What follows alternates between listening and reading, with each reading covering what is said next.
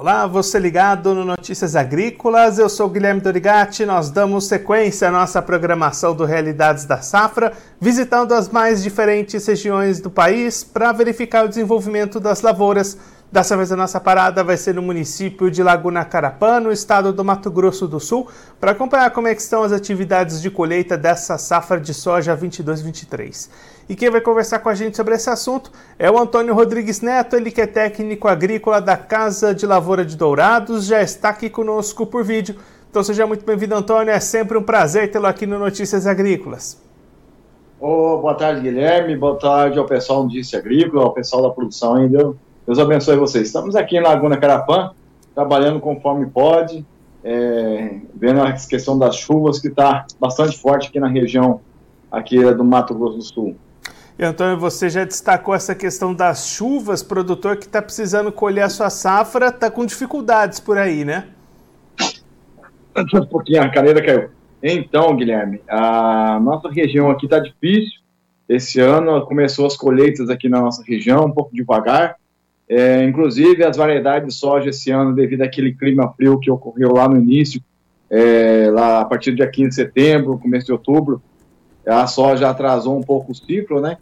E agora nós entramos com as colheitas aí, mas a situação aqui está difícil, está colhendo devagar, é, chove todo dia, garoa todo dia, é, então está bastante complicado um pouco as colheitas esse ano aqui na nossa região de Laguna Carapã. Antônio, só para a gente ter uma ideia, nesse período do ano passado, como é que estava a situação? Já estava bem mais avançada essa colheita, né? Ah, sim, o ano passado, uma que o ano passado, infelizmente, nós tivemos aquele problema de seca violenta que ocorreu na região de Laguna, região do Mato Grosso do Sul, uma grande parte, né? Então, ocorreu bastante seca o ano passado. Mas estava, o ano passado, gente, o ano passado tinha bastante área de milho plantada, áreas colhidas, né? Então, era outra situação. Apesar da seca, ainda a produção foi bastante baixa na região, mas o plantio do milho, segundo a safra, estava bem avançado é, nessa época do ano. Ao contrário desse ano, que infelizmente nós temos aí uma porcentagem muito baixa é, do plantio de milho segundo a safra, uma área de colheita também muito baixa aqui na nossa região devido às chuvas, né? Então, tá um ano difícil assim é, para as colheitas e também para o plantio do milho segunda safra aqui na região é, de Laguna Carapã.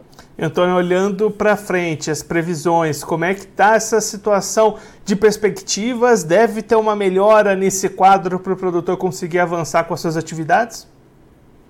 Olha, Guilherme, de segundo a meteorologia que nós estamos observando, nós temos chuva até dia 4, 5 de março está é, marcando chuva quase todos os dias. Hoje já tinha um pouquinho de chuva de novo. Amanhã tem uma previsão mais forte de chuva. E até dia 4 nós temos aí pancadas de chuva aleatórias nas áreas, né? Então, e uma que as áreas daqui da região de Laguna Carapã estão bastante molhadas, então está sendo difícil entrar com, principalmente nas terras mais argilosas, é, entrar com as plantadeiras para poder plantar, né? Na terra arenosa dá um dia e meio de estiagem, você entra ainda com Nazaré arenosa. Mas a grande parte da nossa região aqui é mais terra argilosa, então é, não está conseguindo entrar com o plantio de milho de segunda safra. E outra coisa é que uma grande parte dos produtores escolheram variedades aí com ciclo um pouco mais longo, né? Que era para ter dado início de plantio, depois aí um ciclo médio, um ciclo mais é, super precoce no final, mas é, infelizmente não estamos conseguindo entrar com as plantadeiras para fazer o desenvolvimento do milho de segunda safra. Vai vir um atraso bastante forte é, nessa situação do plantio de milho, segunda safra, torna a frisar de novo para vocês. E para a gente fechar a questão da soja, Antônio, antes da gente olhar um pouquinho mais para o milho, o que que esse atraso e principalmente esse excesso de umidade pode causar nessas lavouras que estão em campo ainda? Pode haver uma diminuição na produtividade diante desse cenário? Olha, Guilherme, essa tem bastante áreas que foram dessecadas, até a colheita estava razoavelmente boas, né?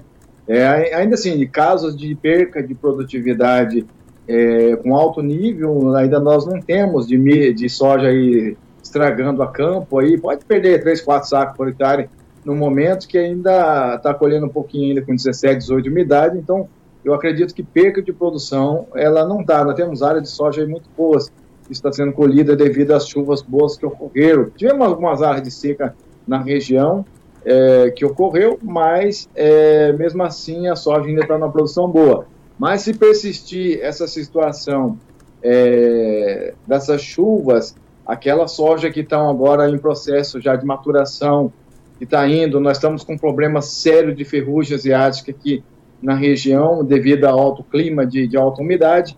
O produtor tentou fazer algumas aplicações aí, mas a condição de entrar nas lavouras é bastante precária, difícil, e a ferrugem ela deu uma avançada grande. Então, com isso, com essas sojas que estão chegando agora, que estão já no processo de maturação final, está sofrendo uma perca devido à, à doença, né? A doença está afetando e por, com isso pode ter a perca aí, às vezes, até 10 sacos de soja por hectare, que pode acarretar, sim, uma perca de produção, é, se caso persistir essa alta umidade que está tendo agora aqui na nossa região.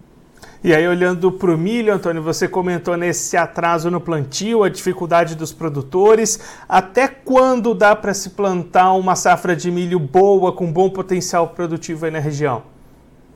Olha, aqui na nossa região de Laguna Carapã, nós sabemos que até dia 15 de março tem uma janela de plantio, mas para a produção da nossa região era no comecinho até dia 5 de março, para ter uma, uma como se diz, né, um milho de alta tecnologia, de alta produção, conforme a nossa região, porque aqui a, a preocupação também nossa é a janela se fechando, a questão de, de mês de março, como em abril já começa é, o sol diminuir, a luz diminuir, com isso a produção de milho vai vai diminuindo. Sabemos que o milho precisa de bastante luz para poder ter uma alta produtividade.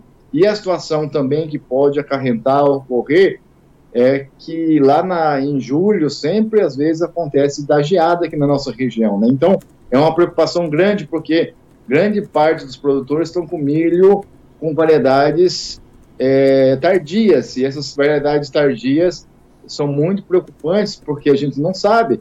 Pode, tomara que não venha nenhum tipo de geada, nenhum contratempo, falta de chuva e principalmente geada ali em julho, né? Mas é a situação, essa janela está ficando estreita e nós vamos ter plantio de milho, pelo que eu estou sabendo, eu acredito que vai até quase 20 de março aqui na nossa região, e isso se conseguirmos entrar plantando ainda, né? ainda se conseguirmos entrar fazendo com que as máquinas eh, entrem na lavoura e façam seu plantio. E aí, Antônio, para a gente encerrar, para esse produtor que está esperando ali para conseguir realizar o seu plantio de milho, vale a pena é, alongar esse ciclo e aumentar esse risco para a produção do milho? Vale, é melhor, de repente, mudar para alguma outra alternativa? Como é que você avalia essa escolha do produtor? Até quando dá para esperar? Passa a ter algum momento que já é melhor mudar de, de alternativa? Como é que você avalia essa situação? Olha, Guilherme, vamos fazer o seguinte, assim. Aquele produtor que comprou a sua semente de milho é, e tem condição de fazer uma troca por um milho super precoce, é, ele pode fazer. Algumas empresas ainda fazem esse, essa, esse tipo de trabalho, mas aqui na nossa região, muitos produtores optaram em fazer trocas em pacotes, né, que fala em algumas cooperativas, por exemplo, então, a cooperativa, infelizmente, ali que fez esse tipo de trabalho, ela não tem o milho super precoce e ela também não cancela o pedido. Então, o produtor, grande parte do produtor, na verdade, vai ter que plantar, porque não tem outro jeito. Ele está com o milho comprado, o milho está no barracão, foi feito os pacotes, não tem devolução para esse tipo de situação. Então, e aí o produtor poderia optar em diminuir, plantar um trigo, alguma coisa, mas infelizmente uma grande parte está com milho já pronto para plantar, não tem troca, não tem como fazer. Deixar o milho no barracão também é outra situação que não vai ter jeito.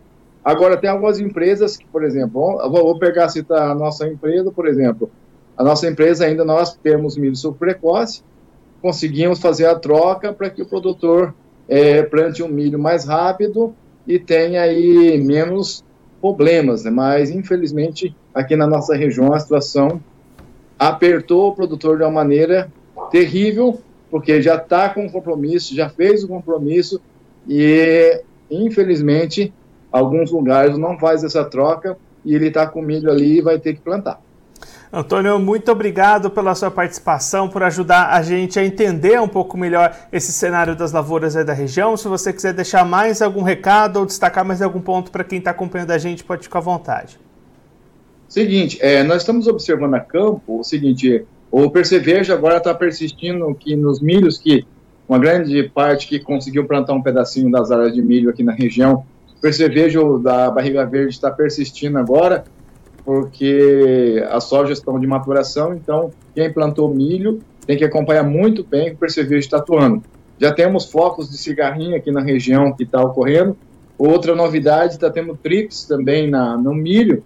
Então, é, você que plantou essas áreas aí, está com milho aí, tem que observar bem a campo e, conforme for, fazendo as aplicações necessárias aí para que não ocorra nenhum tipo de dano, de prejuízo aí nessas áreas de milho que você conseguiu plantar. Nossa região aqui, para você ter uma ideia, o plantio de milho aqui, eu acredito que 15 a 20% das áreas de milho foram plantadas, então é muito pouco para essa, essa região. Então, é, vamos ficar atentos, observar pelo menos os milhos que estão aí totalmente germinados e estejam já subindo aí a, a sua fase vegetativa. Beleza, Guilherme?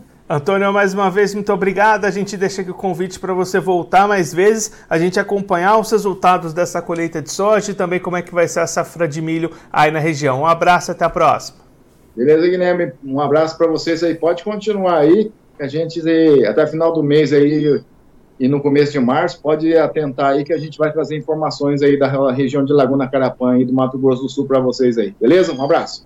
Esse o Antônio Rodrigues Neto, ele que é técnico agrícola da Casa da Lavoura de Dourados, lá em Laguna Carapã, no Mato Grosso do Sul, conversou com a gente para mostrar como é que estão as atividades de colheita difíceis para o produtor neste momento, pensando na safra de soja 22-23. Antônio destacando que chove praticamente todo dia lá na região, o que impede o avanço da colheita e também o plantio da segunda safra de milho, que está bastante atrasado até este momento, e muita preocupação por parte dos produtores com relação à janela de plantio.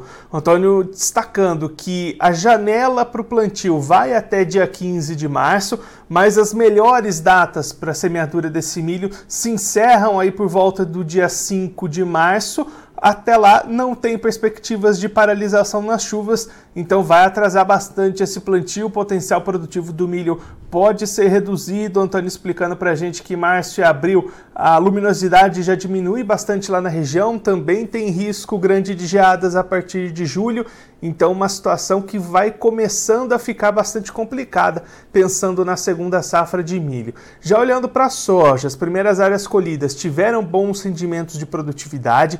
Nesse momento os trabalhos estão paralisados, ainda não há grandes relatos de perdas, de avarias por conta dessas chuvas e da umidade, mas o Antônio destacando que se esse quadro se estender por mais tempo, pode sim começar a haver perdas devido a essa umidade, inclusive com a alta presença de doenças, como a ferrugem asiática. O Antônio explicando que já tem muitas áreas apresentando esporos da doença, apresentando sintomas nas folhas. Então o produtor também precisa ficar atento a isso, esperar que essa chuva dê uma trégua para avançar, terminar essa colheita da soja e focar ali no plantio do milho, tentar manter pelo menos boa parte dessas lavouras dentro da janela ideal para garantir um bom potencial produtivo também na segunda safra de milho. Claro que a gente vai seguir acompanhando bastante de perto todo esse trabalho de colheita e também o desenvolvimento do milho lá em Laguna Carapã em todas as outras regiões do Brasil. Agora eu vou ficando por aqui, mas você aproveite para se inscrever no canal do Notícias Agrícolas no YouTube. Por lá você pode acompanhar os nossos vídeos, as nossas entrevistas. Também deixe o seu like mande a sua pergunta, o seu comentário. Interaja conosco e com a nossa programação. Você também pode clicar no sininho, assim você ativa as notificações e fica sabendo de todas as novidades do Notícias Agrícolas. Eu vou ficando por aqui, mas a nossa programação volta daqui a pouquinho. Então continue ligado no Notícias Agrícolas.